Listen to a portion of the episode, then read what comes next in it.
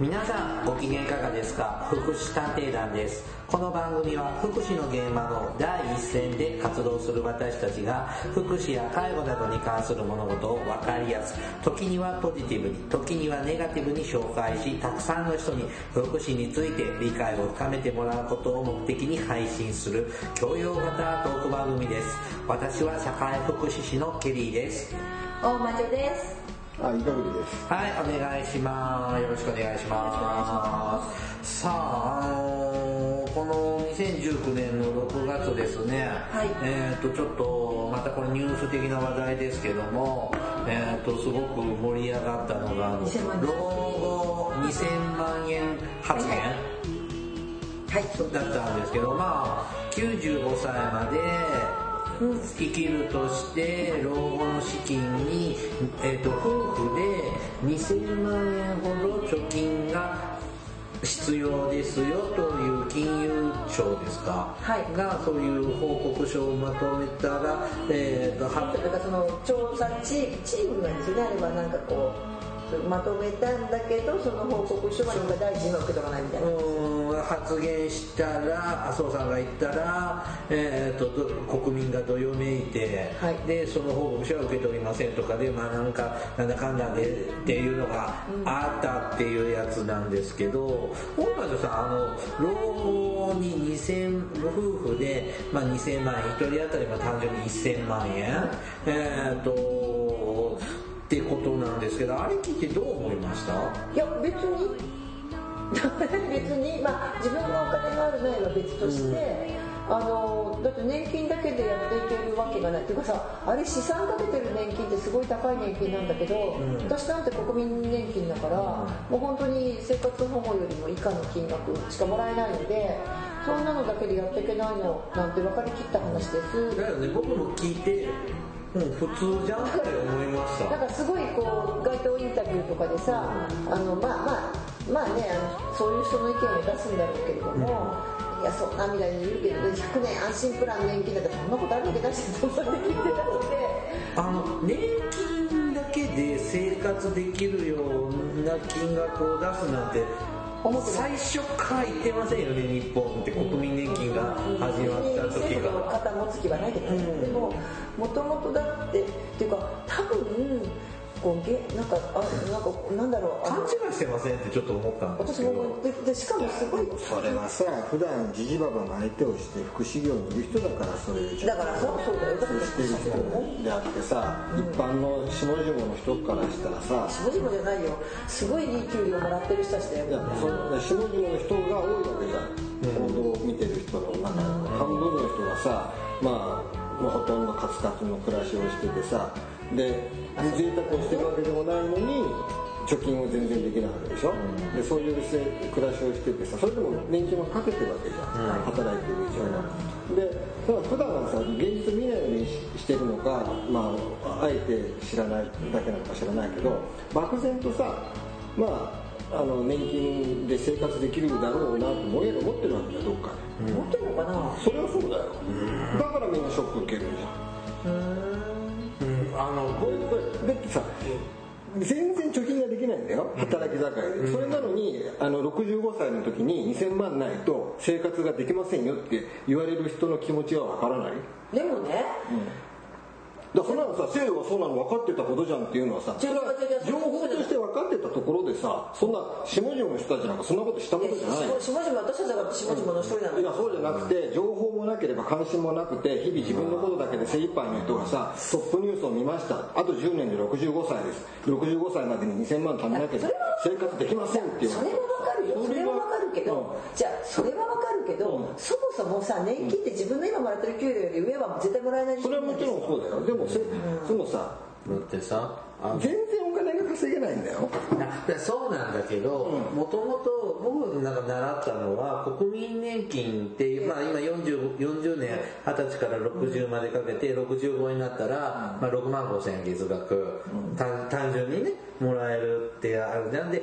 まあこれできたのはもう60年前の制度だけどその時はその物価でそのそれなりの金額だったじゃない？その時もやっぱり今今で言うと6万5千円ぐらいの金額しかもらってなくてで低いのは国も承知の上でで、まあ、日本人って、まあ、貯蓄するのが好きな貯金するのが好きな国民だから、まあ、足らんってこれで足りないと思う人は民間の年金個人年金とかかけてかけてやりくりすりゃいいっしょって。だからこう個人年金とかの保険屋さんがあったりっていうのが認められてる国なんでしょ？でまあいろいろなお年寄りの方のお手伝いしてると、まあ、1000万持ってると、1人ね1000万持ってると、まあ、安心して介護を受けられるなお金のことあんまり気にせずに受けられるなっていうのは分かる。医療も、うん、でもお金あまりない人はない人でおまけしてもらえる仕組みがあるので、大差ないような気がするんですよ。ものすごくまあまあちょっとででもねあの分かる岩渕さんの気持ちも分かるんだけど、ただね私そうそうあの分かった。今ちょ聞きながらさ違うこと考えてたけどあの年金って貯金じゃないんだよね今の人たち、今私たちは出してる年金はいつも言われるんだけど今の高齢者のところで一応消えちゃってるんですよね、うん、で数字上だけしか残ってなくて、うん、でたださそれを払ってもらわないともう大変なことになるので、うん、国としてはあの大丈夫だよ大丈夫だよみたいな、まあ、ある程度ちょっと現実見させなかったみたいなところも今まであったわけじゃないですか。ってことでしょ？大丈夫大丈夫。だから年金払う人が減っちゃうと困るからさ。だから一生懸命言ってきたんだけど今2000万って言われちゃうとその嘘がバレたみたいなね。国として見れば嘘がバレちゃったみたいだけどただあのあれが嘘であることを知ってた人たちもいたっていうことだよね。まああの知っていた私はまあ嘘だし今の人たちが別になんかこう積み立てたと思ってる人って今でもいますよね年金って時々さ。なんかこうだから将来の積み立てだと思ってる人いるけれどももともとなんか国がちょっとなんかやっちゃうとあの手元に残らない金なんだなって私は実は思っています。だけど今の高齢者のところに行ってるから、まあ、その代わり私親に仕送りもしてないし親に金渡してませんもん実際自分の親にね。だって年金もらってるでしょ私払ってるもんって言ってるんだけど、っていうぐらい私も冷たいんだけど、うん、だからなんかその辺の感覚が、まあ、要するに福祉制度を知ってたのとだから違うのかなと思った。まあまあそんなもんじゃない逆にあれを受け取って国民こんだけ共有したんだったら安心させるように仕組み考えたらいいだけの話じゃないのって価格上げてもうちょっとなん。かちょっとあのね資産運用上手にするとかさもうちょっとなん。となん。とかしてよとは思うよ私だってなん。とかしてよってこの安い年金ってえー、って思うけどで長生きしない予定なので私あの200年も来てるけどねこの間保険屋さん。と喋ってたん。ですけどなんかその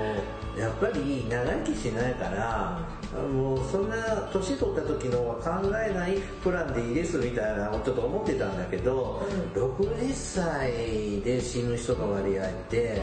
3%ぐらいなんですってね、うん、だから死なないんだって思って。死なないんうん、死なないんだ。なんか老後が見えてきたから血がついてくるとあ長生きするんでちゃんと考えないといけないなとこの間保険屋の話聞いて思ったんですけども。まあでもどっちみち金はいるんです。はい。うん。ねはもう貯金もできて貯金とかすごい生活が日々大変な人たちでそれはよくわかるしそれでそれでもねその人たちってやっぱそれ私もそうだけど私2000万はいらないと思いました、うん、僕もあでも2人老夫婦2人でしょでしかも今の生活水準を落とさずにってうちもともと生活水準低いから関係ないと思って。食費はちょっと減るんじゃないの？元の生活水準が低い感じだって。そんなだってねそんなだから分かんないどこの生活水準が標準なのかなんて。ボーナスもないし。まあバリバリ贅沢はちょっとできんかなと思いますけどね。うん。さあちょっとお金絡みでですね、うん、ちょっと話してかなっていうのがちょっと前の話ですけどね、はい、はい、あのー、ほらほら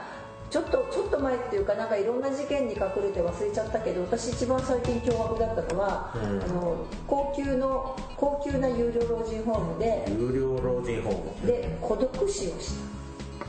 た。でしかもそれがえっ、ー、とね2週間ぐらい亡くなってから約2週間後に発見された人がいるんだって。へえなかなか。でありえないと思ったんだけどその後いろんな事件が続いたので忘れてたんだけど今回お金の話して思い出した。はい。じゃあちょっと今日はね有料老人ホームについてちょっとお話をしてみましょう。よろしくお願いします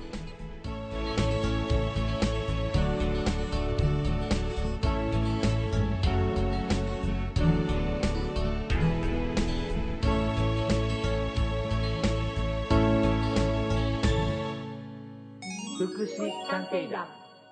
はい福祉探偵団第201回。はい。はい今日は有料老人ホームですね。ダメの話。年金の話は終わりなんだ。マクロ経済スライドって言いたかったのに。ダメ。マクロ経済スライドマクロマクロ経済スライドを発動してマクロ経済スライドを発動するわけですから。だってはい。あの有料まあいろん世の中にはですねいろんな老人ホームがあってこの番組でも過去に挑戦してみた老人ホームコレクショ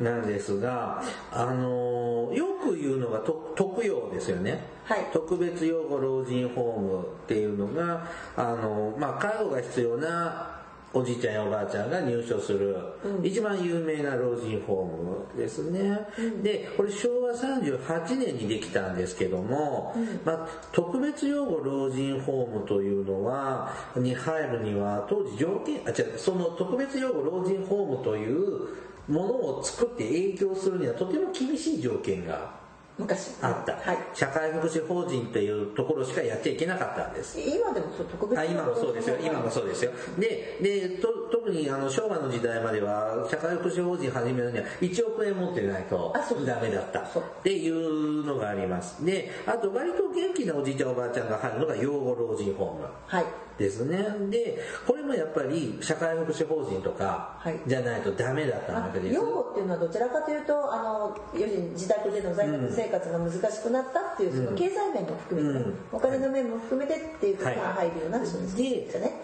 昔は。でこういうちょっと限定された人しか昔は老人ホームに入れなかった、はい。だけどそうそんなあの福祉の対象じゃない人でも老人ホームに入りたいはい。って人もいる、まあなので認められたのが経費老人ホーム。ですね。で、えっ、と、比較的安い料金で、で、現在は、ケアハウスっていう言葉の方が聞き馴染みがあります。で、これらは、その、老高齢者の福祉制度の元にある福祉施設なんですが、そうじゃない無認可の老人ホームが有料老人ホームなんです。まあまあ、でその無届けじゃダメだけどもあのそのまあ完璧なルールのもとで展開されてるあの老人ホまあームとちょっと違う、っていうぐらいかな、民間って言うとちょっとなんかあのバッシング受けそうだからね。あそうですね、はい。はいちなみにですねえっ、と今全国に有料老人ホームはいくつあると思います？へえわからないけどすごい2000とか3000とか1万とか。えっとピンからキリまで言ってくれましたけどね。えーっと1ね万ないな8000ぐらい。現在ね全国にね養護老人ホームは950、はい。特別養護老人ホームははい。7300、それであるんだ。経費老人ホームケアハウスが2250、はい。有料老人ホームは1万となってます。あ私当たったり結構たくさんあるんですうん、であーと実際ですねあの個人で老人ホームを始めますよっていう届け出をするぐらいでまあ。できちゃいますしあと実際に見届け無認可の。昔はね無認可を、うん。もうまあありましたね。多数そうはい。拓郎書っていうのがありましたね最近なくなったけどいやまあないことないけど。ない隙間を縫ってる人がたくさん。いるうんでこの有料老人ホームは、まあ、どっちかというと福祉施設っていう色合いよりは自分で好き好んで入っていくというところで特徴的なのがあの入居一時金を支払いうやいないとこもあるないとこもあるけどもう定義が難しいんだよね、なるほど。まあ、あのね街でね老人ホームの看板は大体有料老人ホームってことが多くないです。広告やしていいですからね。だけど、あのあそんなにだからあのちょっとなんでややこしいかというとさ、えっと介護保険の前からある有料老人ホーム、うん。介護保険が始まった2000年より前からある有料老人ホームっていうのは入居一時金があったりする。よりも昔の高級高級有料老人ホームみたいな、えーっとね一時入居金がですね現在僕はちょっとこれ ちょっと講演会で喋らせてもらったので調べたんだけど全国平均入居金が大体100万ぐらい、まあまあね。でピンからキリまでありまして、まあ、い入居一時金として0円から数億円、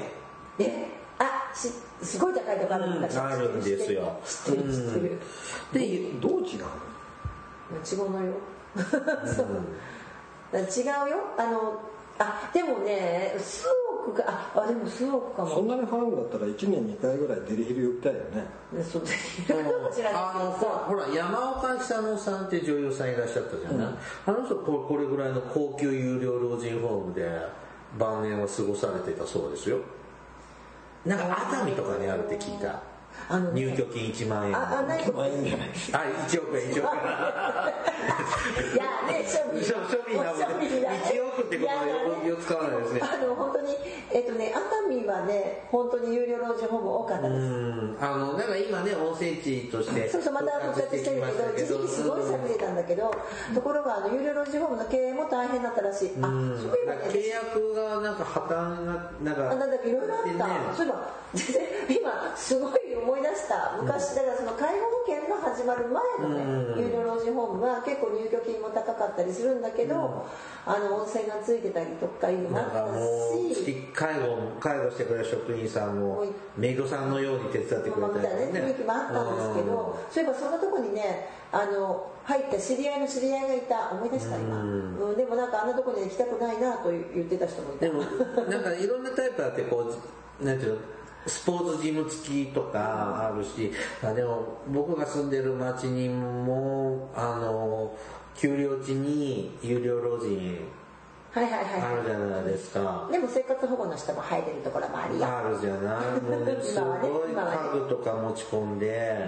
うん、なんか狭い部屋に家具店ですかって思うぐらい立派なタンス持ち込んでたおばあちゃんいたなとか。でも今だ介護保険の前とあ、あの前と後というか、うん。あのあまあ、介護保険が始まる前はそういうことしかと有料老人ホームっていえば高級でうん。金持ちが入るイメージだったけど、今は介護保険が始まった後だいぶこう、まあ、いろんなあったんですね、無届けの有料老人ホームとか託老所とかさ、いろいろ火事があったりとかねいろんなことありましたよね、中で今は比較的あのそれこそ生活保護とかだけも入るところもあるし、えっとまあ、一応100万ぐらい最初払うとこもあれば、まあ、30万ぐらいのとこもあれば、まあ、それはそれぞれいろいろいろいろなんです、はい。だからちょっとその特別養護老人ホームと同じとは思うのはちょっと危険じゃないですか、即時養老人ホームは、えっと頭金中か一時金いらないもの、その時だから全部同じ老人ホームだとは思わないで。くださいねっていうところの中でえ今日のテーマなんだっけ、有料老人ホームで孤独死してたって話ですけどあの、まあ、僕も仕事柄ですね、有料老人ホームとか、まあ、出入りするんですけど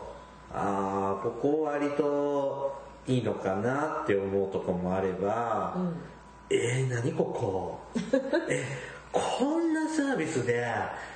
月こんなに利用料取ってんの？あら。俺ぼったくりじゃんとかあるある。ひでえってとこもあるからそういうのグルナビみたいなサイトないの？いやないわけじゃないよ、ん。あのでもね少ないかな、あのなんかちょっとねしなんていうの？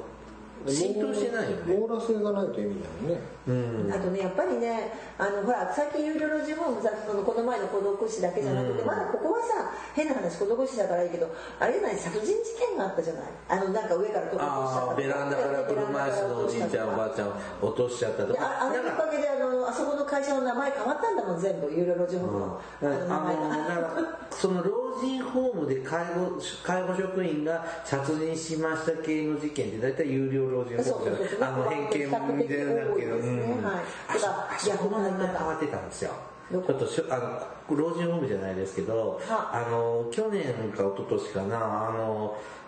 就労継続支援 B 型化生活介護の障害者施設で送迎バスから降ろし忘れて熱中症で亡くなっちゃった障害者さんはあそこ、はいこの間ニュースやってて名前変えた。の施設名変わってましたね。あなんかだからそういうとちょっとこうやっぱりそういうことがあったりとかするところも、あのあともうああったりとかまあまあ有料老人ホーム。で今回のさだから今回のところは比較的20年もかなり歴史があってお金の昔の有料老人ホームが、まあ、あのの人でだから入居金がまず2000万ぐらいのところまでやって。2000万。さっきの話あー。前振りのあのだから年金で2000万で、えっと95までじゃなくって2000万一括で払える財力があるっていうのはさらにすごい。退職金なんて回せんだね。いいな退職金なんかないし私。自分がはい、うんででそういう人たちが入るようなすごいところでえっ、とでも逆あのね2週間近くみたいな。なんか1日ぐらいだったら、あ寝てんのかなと思いましたとかそうそう。でねななんで辛いかっていうとね人間ってさほっとくとさ私あの実際入ったことあるんだけど、えっと夏の暑い時に亡くなって5日ぐらい放置されたうんね。で腐った後さあれだよねあの布団とかの、まあ、布団にバーッと寝て亡くなってっちゃった人で,、ででもそこは1週間に1遍ぐらいは発見されたいっていう家族の一人暮らしだからね家族の思いで週1だけは入ってたんですよ。で週1入ってええ。開かないからって言って家族に来てもらって鍵開けたら発見されるんだけどもう本当にこう体液が全部こう染み込むんですよね、そうですね、うん、だからそれがすごいなんていうのかなあのせめてまあまあまだこうでもね顔とかはもう崩れあのガスが発生してパンパンになっちゃうんですよね。うん。でだから結局そこってさあの写真とか見ても本人確認できなくて最初 DNA パンパンになて。で DNA 鑑定してでその人のあの髪の毛とかを持ってきてくれって言って頼まれてこう取りに来たりとか家族がねしたりとかしたんですけど、まあ、家族はちょっとそのちょっと人を寄せつけない人だったので覚悟はしてたんだけど、まあ、だからせめて1週間でよかった。まあ、し5日ぐらいだろうって言ってた。あのいろんな買い物とかの履歴見ていくと。だけどだから私の中ではせめて1週間ぐらいで発見してほしかったけど有料老人ホームでちょっとそれすぎてたのはちょっとびっくりした。だって高齢者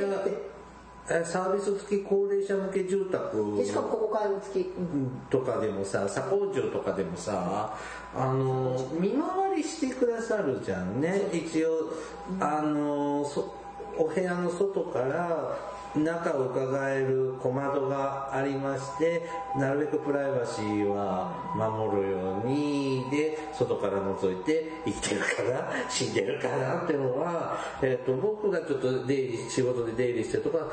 えっと夜夜間は3時間に1回とか6時間に1回とか確実にやってるから1日1回ぐらい最低やるっしょ。てかと思うんですけどね2週間もちょっとなかなかただ すごい高級だったから逆にその個室でこうちゃんとプライバシーが守られてたという考え方もできるんだけれどもじゃあ意味ないじだけどあのただここの人なんか家族がね調子が悪いとか言って見てくれって言ってたのにっていうのはちょっと家族はあれだゃんあったみたいね。施設側に？そうそうそうそうでもあのなのでちょっと私もえー、2週間近くっていうのは何月のです？何月えっとね5月？5月でもほら5月。一時期暑かったじゃないそうです5月ねなかなか不敗臭が。そう。だから5月10日ぐらいに亡くなって発見されたのが5月22日の午前中ですってでもそねんな気づかないものなのかな？なんかそこが根本的に不思議でなら不思議なないんですよ。だってねだってご飯は部屋の中で食べてたんでしょう。しトイレもあってお風呂もああったし有料老人ホームが部屋の中にキッチンがあるから自分で調理する方もいらっしゃるでもさ2週間もさ買い物も行かないのかな？よくさあの遠隔地の親が心配なんつってさあの、まあ、毎日使うものあるじゃん。ポット電気ポット。電気ポットが1日どの時間に使われてたかっていうことだけをその離れた子供のところにさそのデータだけがメールで送られてくる。聞いたことありますね。あとあれよあの私たちが住んでる町でも一人暮らしの高齢者の方で心配だと,、えっと今はその、えっとセンサーがついててトイレとか1日何回かとかベッドとかっていうこう1日動くうう動くのが割る熱管かなんかがついてる熱管かなんかにセンサーつけておいて3箇所ぐらいにそれでそのデータ分析してで動きがないと自動的に親族のところに教えてくれるっていうシステムは私たちの住んでる町でも一人暮らしでそれはされてます、なんか郵便とか新聞がたまりっぱなしだと、まあでもなんか給料だったら新聞取ってなかったら何も来ないんじゃないうん、だからここの掃除ホームにいるんだからさあとさあれよね水洗トイレ1回一日1回も使わないってないよね。まあそうだね。あよくね。トイレとかをね流してるかとかさうんだからあのこなんていうのかな。あとそうそうでよくねそのそれつけるって聞くの。あの一人暮らしの人でその緊急通報の時につける時にそういうセンサーあるって言ったら「いやカメラで見張られてるのは嫌や!」とかさ「いやそんなの嫌です」とかっていう人いるんだけどあのいやそうじゃなくてねって説明するとあのつけてくださいっていう人多いですね。やっぱりこうセンサーで測ってるだけで。で本当にねあの寝込んでさインフルエンザとかでほら2日3日寝込むじゃないですか、まあ、トイレは行くんだけどね。そうするとさ時々「大丈夫ですか?」って電話かかってきたりするもんねそんなのつけとけばよかったのに2000万も頭金払ったからうん。ね。まあ2000いくいくつの方だったんですか？この亡くなった人、9190代。ああぽっくり死んじゃってもおかしくないですね、まあその人の人生としては幸せな死に方だよね最後まで。でもさほら。人の手を煩わせず。うん。でもなんかちょっと寂しくないですか？そのなんていうのかな。2週間気づかないっていうところが引っかかっちゃうね。そこそこそこ。なくな,、なくなり方はねもう満足的だと思うんだけども、うんだけでどもそんなに問題というかさまあそういう契約で入ったことならええやんどういう契約家だったっていうのは確かにそうだね。ほっといて系だったのかもしれないしさ。まあね。まあ、うん。だけどいや家族はねあのちょっとやっぱ体調悪いって言ってるから見てくれっていう依頼をかけてたらしいですよ、いやこれは訴訟かな。あちょっと。あの弁護士さん呼ばれるんじゃない？優秀な。でも。訴訟になります？いや何を損害と見るかね。だって死体が発見が早くなったからってさ。まあそう生きてたわけですよ、もうちょっと綺麗な状態で仮装してあげたかったとかって成り立つもんです？いやあんまり。なんかねこれね私ここの私も一つ注目してるのはここの老人ホームさんさすごい人気で待機者がいっぱいいるんだって。こ？うん、ここで名前出しませんけど2000万払うとこね。で海が見えてすごい綺麗なまあ瀬戸内海が見えるとこですよでね待ってるんだって。だけどさこの部屋空いたじゃない、次入れるかな。それはどうなん値下げんじ自己ゃない物件ですよねこれ確実に。これはでもねサンドイッチマンのねネタにありますよね。なりますよねすごい安いじゃないとか言って。これで自殺でもあったんじゃないの？そんなもうちゃんと掃除してありますよっていうね。でも死ぬのはさみんな一緒だからうんなうんけどちょっと2週間も放置されてそこなのそこなの。あの、ね。そこで亡くなったことただねあのじ実際これ不動産屋さんから聞いたんだけど今ざ、まあ、ちょっと話違うけどさうん。マンションまあ本当の一軒家とかならまだいいんだけどこう例えばマンションとかで亡くなるじゃないですか。その在宅で。そうするとその在宅でお医者さんもいて亡くなったとしてもとかさとかほら通院ななんてその往診とかを受けててでしょ在宅介護の時にはそこの場所で亡くすっていうのが今いい尊厳死とか言われるじゃないですか。ところが不動産屋さんから見ると事故物件なんですってねあれ。だから困っちゃうんですってあんまり在宅死されると。いわゆる畳の上でそう畳の上で死なれちゃうとまあそれがさい普通にねあのなんていうの個人の所有のさ一軒家でさで別にあ賃貸とかだけど、賃貸だったりとかさそれからマンションでもさ分譲だでもねいいんだけどもでもその後売ろうと思うと価格下がるんだってそれ。歌詞になったりするんだってそれ不動産屋から聞いたの。だからだって自然死でしょ？だからこここもさこあこの部屋安くなるかもよ。いいじゃんいいじゃん。入会金。でもさでもさ あのあれホテルなんかでもさビジネスホテルなんかでさ、やっぱたまに自殺まああるんですって。だけど普通に料金取ってるよ知らないからねその部屋がどうなったかなんて。分かんない。だから言わなかったらいいんじゃない？でもなんかなかったそういうの歌詞がある場合には言わなければいけない事故物件は告知義務はあるけど一、回沈着に通せばいいんでしょ？だからそれをあのおちょくった小説みたいなのあったじゃん。なんかで形だけそこに一人沈弱人が住めばもう告知義務なくなるわけです。ち沈弱にうん借りる人借りる人。あああ借りる人ね。そうそういうとこばっかり借りてるほら自己物件芸人とかいるよね。あそれは。うん。でも安いんだったらそれがいいな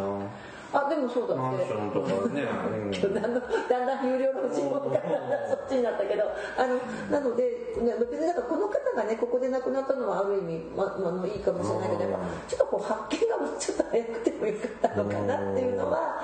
私は思いますけどね。だってよくさあの隣の人だってその1週間ぐらいその亡くなって音もしないいいマンションだったんですかねとあのいうほら薄っぺらな壁のところじゃないですか。も隣の人も気にならなかったのかなねえねえねえねえちょっとこんな写真があるんです。何ですか？これこのこれね、ちょっと僕の知り合いの人がやってる有料老人ホームのお夕食、へえいいな。ねこれ僕がの知り合いの人がやっている有別の人がやっている有料老人ホームのお夕食ご飯はないの？ご飯ありますけど、うん。メインディッシュが、こうこんな感じであのちょっと聞いてる人に分かんないでしょうけどもここれメインディッシュみたいな、えでもヘルシーでいいよこっちの方は、うん、でこっちは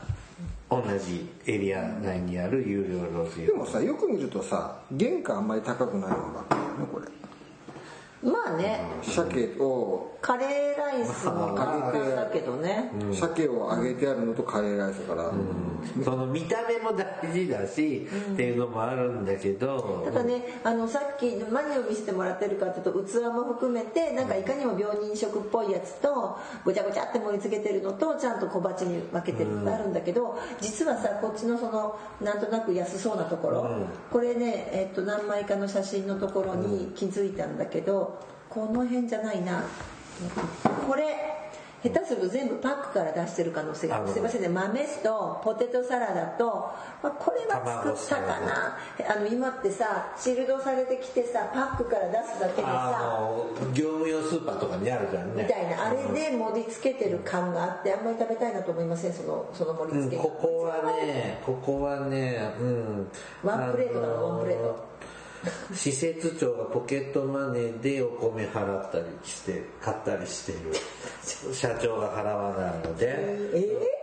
うん、ーだからあ要するに今日のテテーマじゃない今日は有料老人ホームはちゃんと選んだ方がいい。そういうこと、うん、だから特別養護老人ホームって厳しいルールがこうこういうことしないといけないという厳しいルールがあるんですけど有料老人ホームはその辺は緩いのでピンからキリまでああと私思うんだけどさ有料老人ホームに入るとすごくほらえっ、とびえー私言葉が出ない。あのすごいこう美しい言葉でもう生涯安心とか、うん。こうあたかも家族は何にもしなくてもいいみたいなさ、うん。こう書くんだけど意外に有料老人ホームって家族に負担かけるんだよね、あれしてこいとかあの優しい言葉で ウェルカムするとこはちょっと僕あまり信用しない。でうん。確かにね高いお金払ってるとかそういう知らないけど、安いとこだと何かあるとすぐ家族に電話して「あのお宅のお母さんこんなことして困るんです」って言うだから困るからそこに預けたのにみたいなね。あのなんだ苦労が減らないっていうケースもありどこでも全部特別養護老人ホームじゃないので、ちゃんと話聞かないとそう。もうすぐ入って明日からどうぞっていうところは怪しいよねって思っちゃうの。とかあとあのまあえっ、となんだだから家族介護をしろと言ってるわけじゃないんですよ、介護の手はいろんな手を入れるのはいいんだけど例えば一人暮らしが心配だからって言って有料老人ホーム入れる人って結構多いんです。一人で置いとくのが、でも一人暮らしって意外にいろんな手立てが取れるのでだって一人ででしかもや結構さほらあの田舎だと家持ってて、でその家を空き家にしたまま有料老人ホームとかに入るじゃないですか、ダブルで経費かか家を2つ持ってるようなもんだそもんね。う。だからさっきさほら言ってたお何億とかかけるんならさ、っていう話と一緒で有料老人ホームに入る例えば2000万があるんならその分あの民間のサービスでも何でもいいから使って一人暮らしその家で住んだ方が年はいいと思うな、その高いタイプの高級有料老人ホームに入入るために、もう家とか不動産全部処分して処分すらいいよ。処分すして入るでしょ？そしたら運営者が経営者がバトンタッチし変わっちゃって で今までこういうふうなこれもあれもこんなサービスもしてあげるってなってたけどもう経営者が変わったからあれもこれもできなくなりましたからって言って途方に暮れてる入居者っていうのも、それ契約でちゃんとしとかないの？それ中身うん、なんかクローズアップ現代で昔見たそうやって。えーあとあーそう。あとほらあの有料一人暮らしがだからって有料老人ホームに無理やり入れられてさでそのままほらあの身元引き受け言われてるのはこの前喋ったけどさあのひどい話もあったけどさあの民民放でやってたけどね。でもそれもあのなんかねだかどうも私の中で有料老人ホームってあの騙されてはいけないっていう、いいとこもあるよ。すごく一生懸命やってくれるとこもあるけど、で意外にさ一生懸命やってくれるところってあんまり豪華じゃない気がする。ああ、そう、ね。ほどほどな気がする。うんあの壁も薄かったりするけどその方が編み方にしやすかったりなする。何を求めて入るのかそうそうそう。よく考えないとただ介護が必要なだけ。で困った困った困ったとか言ってそこでピョッと甘い言葉に乗っかるのはうん。危ないかなって、はい。参考になってるのかな？何にもならない ね。あとはあれですねあのいいろんな時間帯ほらお試しで泊まれたりするのでうん。お試しで泊まったりしなさいうん。とあと夜間帯を見ろと。そう。そう。なんか素人の人しかいない時あるとこもあるじゃ間帯の職員配置を見ろと言われます。ん、うん、夜の時その夜間だけバイトで来る人とかさ、い。うとこもあるよね。あとあのひどいとこでさ入った瞬間に施設が匂うのはダメですどんな匂いえおしっこの匂い。あああるでしょ？あそこそうあそこう。んあそこそうでしょ？あそこダメ。うん。うわって見てあ何やここ。もうそう老人病院もうあそこかと思っダメだからねあの消毒剤の匂いじゃなくってうん。あの尿の匂いがするようなところは絶対ダメだしうん。どうかでよくよく皆さんあのまあ高いからいいっていうわけじゃない。ただあのさっきのねあのそのね、こ孤立孤独死しちゃったところはすごくあの反省はされてるみたいですねそこの施設さんは、まあ、逆にプライバシー守りすぎたかもね。うん。はい。ちょっとね、はい。有料老人ホームご入居検討の方はよく話し合って。それって左工住にも言えるの？はサービスは同じです、うん。一緒です。サービスだからそこを老人ホームだと思って入る人はちょっとダメですね。サービス付き高齢者住宅だけどアパートだ。サービス付きって言ったって何のサービスがついてるかをよーく見ないとね何にもないですから、あの皆さんが思うようなサービスはほぼついていないと思ってと書かればいいと思います。僕管理人さんがいる老人アパートだと思ってって言ってるそのくらい、うん。でもねそれくらいからだと思えばあもうちょっと言ってくれるよとかねよかったよって声が出ますけどあの甘い言葉に乗せられると大体が「ああこんなとこに入るんじゃなかった」とか言ってね愚痴を延々と聞かされた私。そのやっぱサービス付き高齢者向け住宅も話の通じるとことそう。もうトンチンカンの人たちだけで構成されてるとこあそれそれそれ利用者の職員さんがね。あ職員がね。うん。とことあって。職員よ。でも利用者さん話通じなくても。何の問題そこまで。だけどね。職員さんがねで一応左工住は一応元気な方が入所するのが前提じゃない？まあまあ。介護が必要になってくるとだって外部サービス入れる。外部とかも大変。でももっと重くなるとやっぱり無理なんでって言われることも多いかも。だからそこもどのどの辺までは入居させてもらえるのかなっていうのもそうね。うん、聞かないと。あの普通の場所にはちょっと考えるとこではないんじゃないかなと。ちなみに昔それで揉めました、いきなりいきなりなんかそのげ割と元気で養子縁ぐらいの人が入所したんだけどすぐに状態悪くなっちゃう、まさにそうなの。しっかりしてるので見守りとかあんまりこう、うるさいこと言うわとほら嫌がる人いるじゃない、でほっといたら脱水症状かなんか起こして、でもうレベルがガンと下がって、そしたらもうそこ預かれませんって言ってしかも1ヶ月も経ってなかったんでそれこそあの頭金返すじゃないけどあさー そうでも今なんか一定率返すルールができたでしょ飲み事そうなんだ。そうそうただねだからいやこのおばあちゃんもうずっといてもらわないと私たち寂しいですから困ります。だからずっとお世話させてくださいって、あそうなんですか。じゃあいいんですね。あじゃあお願いしますとかって言って本当に介護が重くなったら無理なんですけどって平気で言ってきやがるから あもうおーいって思うんだけど、まあそんなもんでしょうねって、まあね、うん経営も大変だけど、まあね、皆さんあのよくよくよく見て、ん。あでさっきのあの何その口コミサイト、うん口コミサイトみたいのもないわけじゃないんだろうな、限らずなんかグルナビみたいにがっちりこうちゃんとしてるようなのっていうのは見たことない。でね、なぜかっていうと、まあ、へもうこう申し訳ないけど自ら進んで入るまたその高級なのは別だけどさあんまり自ら進んで入らないじゃないですか本人はやっぱ家にいたかったりするもんでちょっと家族が入れるケースが多くてそうするといろんなことが起こってもそこまでの質を求めないっていう現実もあるかもしれません。誰が、なんか寂しいわグルナビとかってさ、私たちが書くじゃない。俺はあんま書いてでもそういう僕らみたいなそう普通の一般の人が旅に行った人が書くわけじゃない、やるとか書いた人がおじいちゃんおばあちゃんだからまず投稿しないよね家族とかの目線しかないよねで家族は多少多少ちょっとなんかわいそうだったかな。でも面倒見てもらってるからしょうがないよなっていう話だから悪いことは書けない。まあ一回こっきりで比較する。まあそうだね。転々とする人もそんなにないもんね。そうだって選べないからもう一回入れちゃったらなかなか動かすのも大変だからさ、そうするとそんなにこう本当にあの本当にしっかりした家族がついてていやここはいいここはダメっていう話も聞いてますよ、やってくれたけど非常に少ないですね。もう切羽詰まってとか退院病院から退院してくるどうしようこの人見れない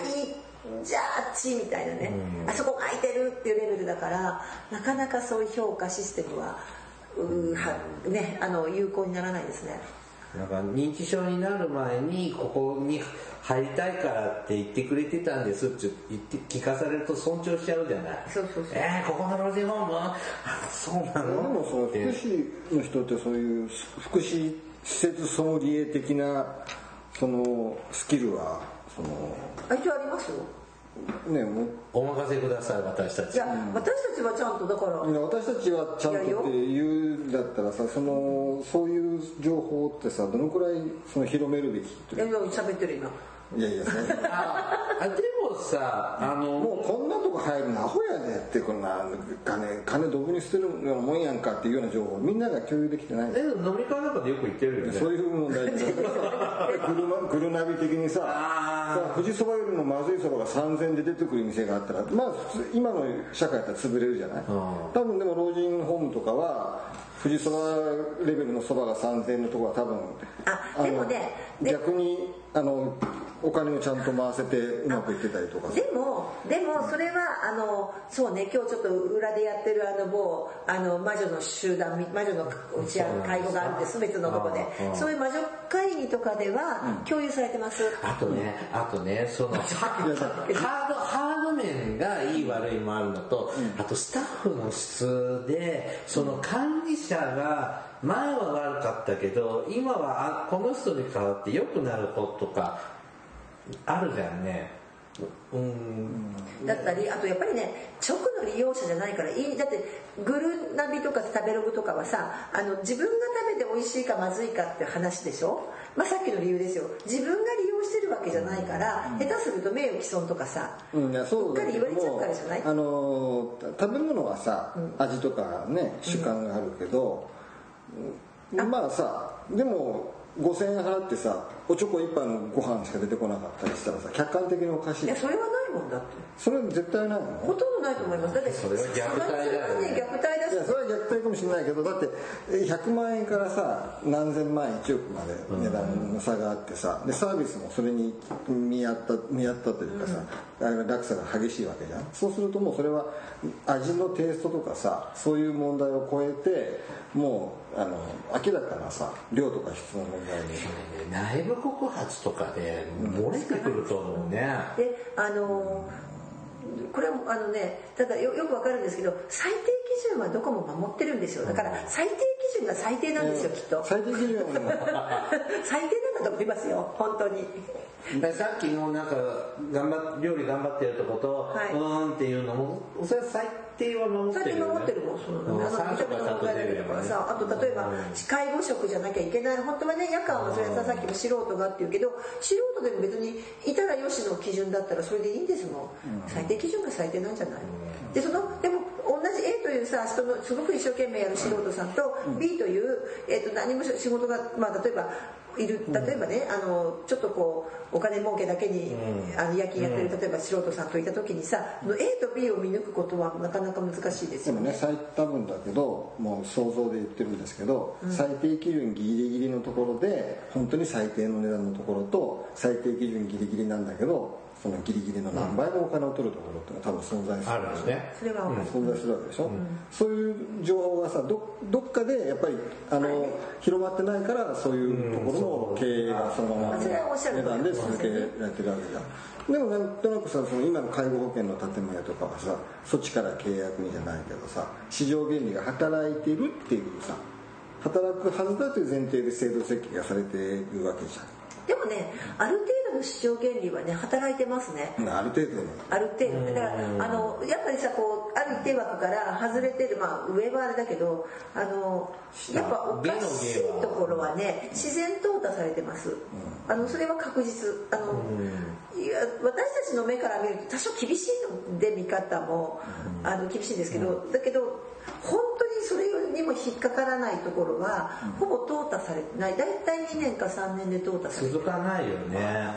それもさなんかそのまあヘリクツじゃないけど淘汰されるにしてもさそそこだけしか知らないで死んじゃう人もいるわけじゃん。あまあまあそれはね。老人ホームとかはうんちょっと違うけどそのデイサービスセンターとかヘルパーステーションとかだったら、あのど超ひどいとこなんかまずケアマネージャーが紹介しないじゃんね。そうそうそうそう、うん、だからそれで淘汰されてると思うよあと私だって有料老人ホームの時だからケアマネージャーたちがある程度はそこはこうそういうネットワークさっきも言ったけど持ってるしそのそこで見にだから実際見に行って紹介するしないはかなりケアマネージャーはコントロールしてます。だからおかしなところは紹介しないけどただしケアマネージャーがそこのいうところに雇われてたら話は別ですけどね、うん。でも、うんよく聞く話でも限界があるよね。うん。うん、だそうそうそう。一応ね今だからそこのところは国がさ入れてるじゃん。公正中立でやれって言って、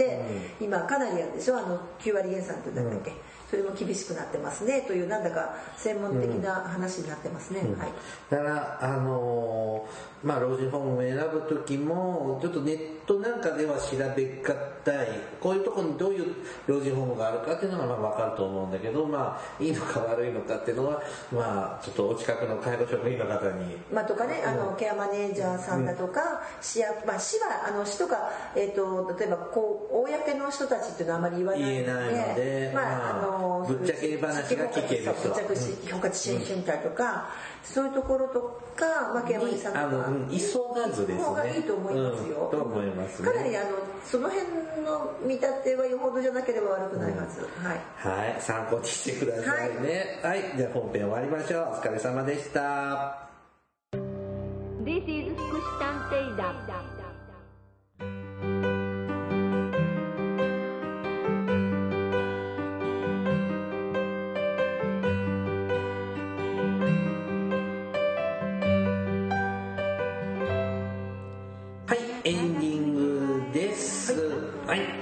まあ、200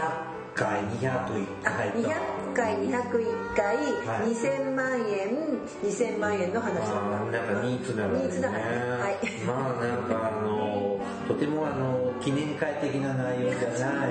大体のこの準備不足なごめんなさい。本当にね、ちょっとね、僕的にはサボる暇がない。まあ、私もなんか最近じっくり物事を考えたり取り組む時間をどう生み出すかが課題になってます。ちょっとね、ごめんなさいね。あの、やる気がないわけじゃなくて、違うの違うの違ううん、あの、ちょっと、うんネタをしっかり仕込んで、ちょっと喋る余裕がなかったので、まあちょっと記念会とは思いつつも、まあ、はい。あのまあいいお話はしたんだけどね。あの本当に今日はね伊賀栗さんがいてくださったのでとっても、はい。あのいいお話になりました。あの何も知らない人がいるいいですね。となんでそんなんやねそうそうそうそうそんなんでやねん。そんなん知らんがなっていうね。ね。また今後もマイペースにね、はい。えー、とやっていきますのでね、まあ、なこんな感じでね7年これでやったんまあとりあえでず10年や今度は10周年目指してね,、はい。ねあの生きてるといいけどね、本当。うん、マクロ経済スライドの話をしたの？また人気の話。マクロ経済スライド。あれ？マーケットバスケット方式じゃないの？全然違う分野の話マジかマジかあれ？あれマーケットバスケット方式ってなんだっけ、まそれ生活生活ねます。あれマカスライド制でしょ？マッカスライド制をしたくない時のごまかしの理論がマクロ経済スライマクロだから大き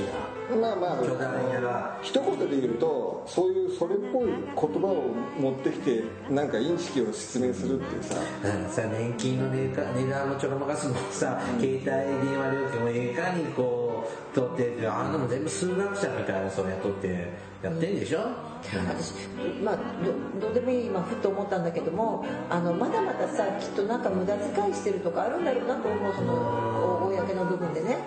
でもあんまり出てこなかったね事業仕分けしても。ね。うん。なんだろうね。いやないっていうのは完全に嘘でもないんじゃないのかな。でもまあま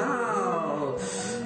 まあ私も補助金もらってお仕事させるとこもあるのだんだん私たちってみんな私はそうです。すいません。補助金で生活しでねて。ますあんまり悪無駄遣い。よろしくお願いします私に無駄遣いをしてください、まあ、厚労省の犬のように。私違うもん向こうの人あなたはね、まあ、違うところですけどね。私も僕もあの厚生労働省から補助金もらっていただいてる仕事もありますので、はい。はい。厚生労働省さんは本当素敵だと思います、はい本当頑張ってください。は頑張ってください、はい。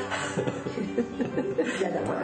何やねんってなりますが、はい、番組からのお知らせです。福祉探偵団では、えー皆様から福祉や介護に関する疑問や質問、不満や愚痴、番組に対する感想やご要望を募集しております。もちろん、普通のお便りも募集しています。お便りは、今言いたい。今終わんのに何？今不満を。言いたいなんだもうはい次次はい、お便りは E メールでお願いしますね。メールアドレスは福祉探偵団アットマーク Gmail.com 綴りは fukushitanteidan アットマーク Gmail.com です。また福祉探偵団のツイッターがあります。フォローお願いします。さらに福祉探偵団の Facebook ページも開設していますので、いいねのクリックをお願いします。じゃあ、うちもやってないね俺ね何をツイッターもフェイスブックも。フェイスブックやってた？やっていややってるんだけど、その福祉探偵団を追っかけてないなって。追っかけてねたまにはね。もう1ヶ月に1回発信しますから。そう。はい。はい。はいではねまた次回お会いしましょう。ごきげんよう。こんなピーポーピーポー。ピーポーピーポーがなんか街の中だねここで。あ止まった止まってななかった、はい。なんだ？はい。じゃあ今からメールあの福祉探偵団にあのちょっとはい苦情いとりあえず苦情ですか？苦情ですか？苦情受付の窓口はございませ。んさはい。それではまた次回お会いしましょう。ごきげんよう。さようなよなら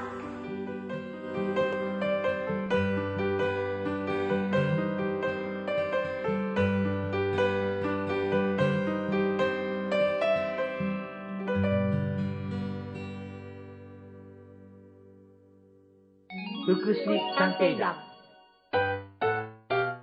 皆さんご機嫌いかがですか？福祉探偵団です。この番組は福祉の現場の第一線で活動する私たちが福祉や介護などに関する物事を分かりやすく時にはポジティブに時にはネガティブに紹介したくさんの人に福祉について理解を深めてもらうことを目的に配信する教養型トーク番組ですぜひお聴きください。